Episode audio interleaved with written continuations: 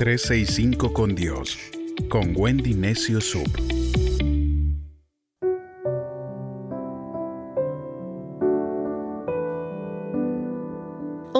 de mayo, Salmo 90, la devolución de la alegría.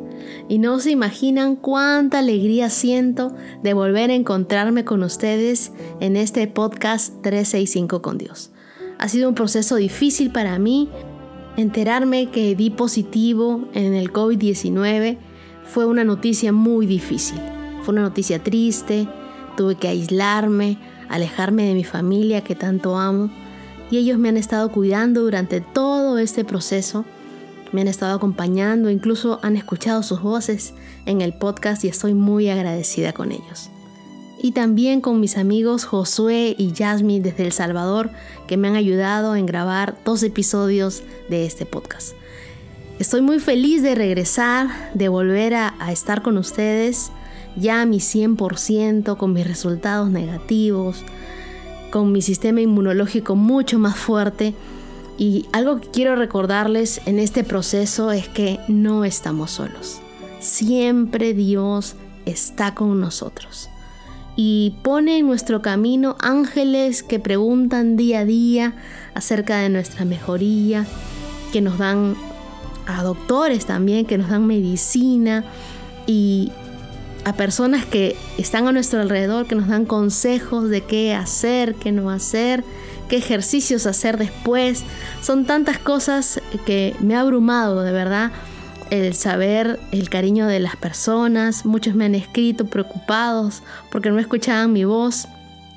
Mi voz no estaba todavía eh, preparada para el podcast, pero el día de hoy quiero compartir con ustedes acerca de la devolución de la alegría. Y vamos a estar leyendo el Salmo 90.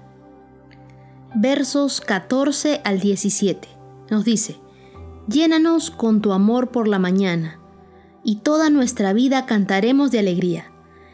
Hemos sufrido días y años. Devuélvenos ahora esos días y años de alegría. Que volvamos a ver tus milagros, que nuestros hijos vean maravillas, como las que antes hacías. Que el Señor nuestro Dios nos muestre su favor, que el trabajo de nuestras manos tenga éxito. Sí, que el trabajo de nuestras manos tenga éxito. Este es un buen día para comenzar con esta oración.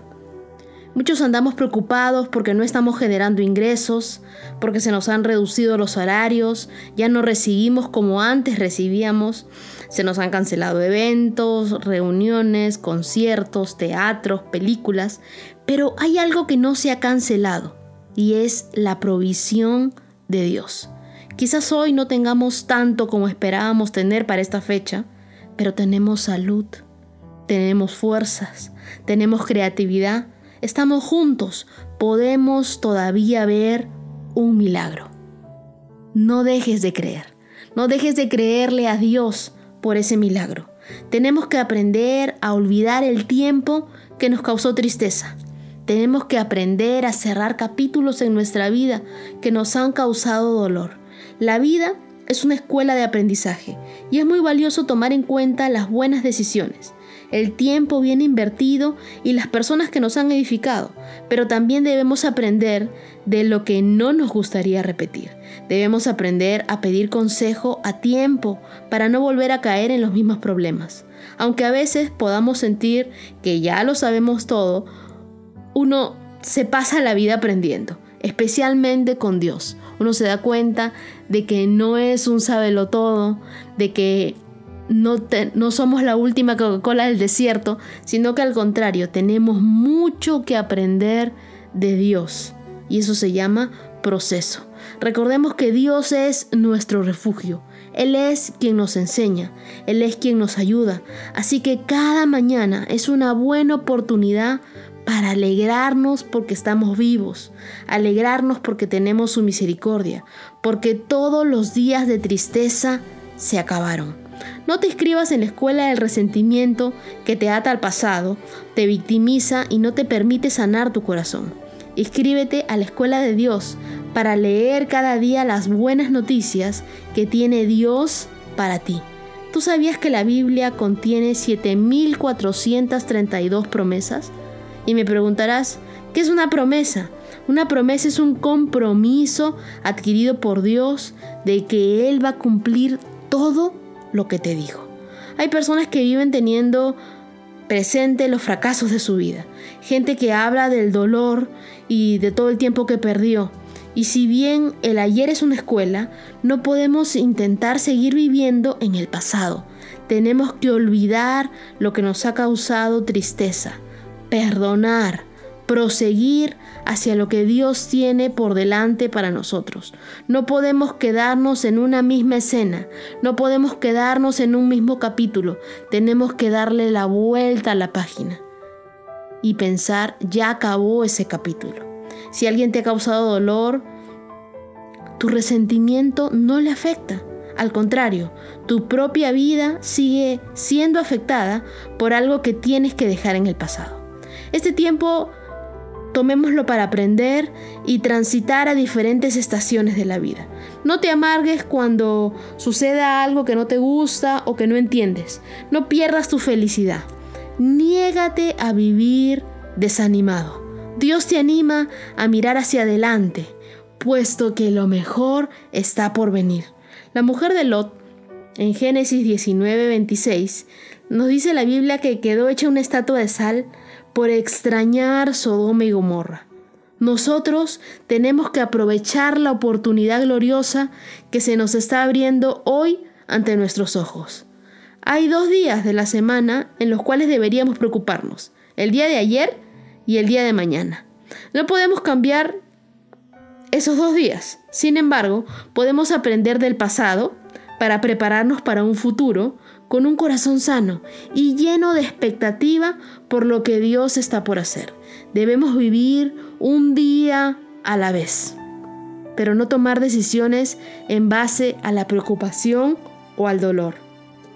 Permítete ver la grandeza de Dios. Tendrás un testimonio que contar a tus hijos de cómo alcanzó, de cómo sobró para ayudar a otras personas, de que fuiste sorprendido con lo que menos esperabas en el tiempo en el que más lo necesitabas.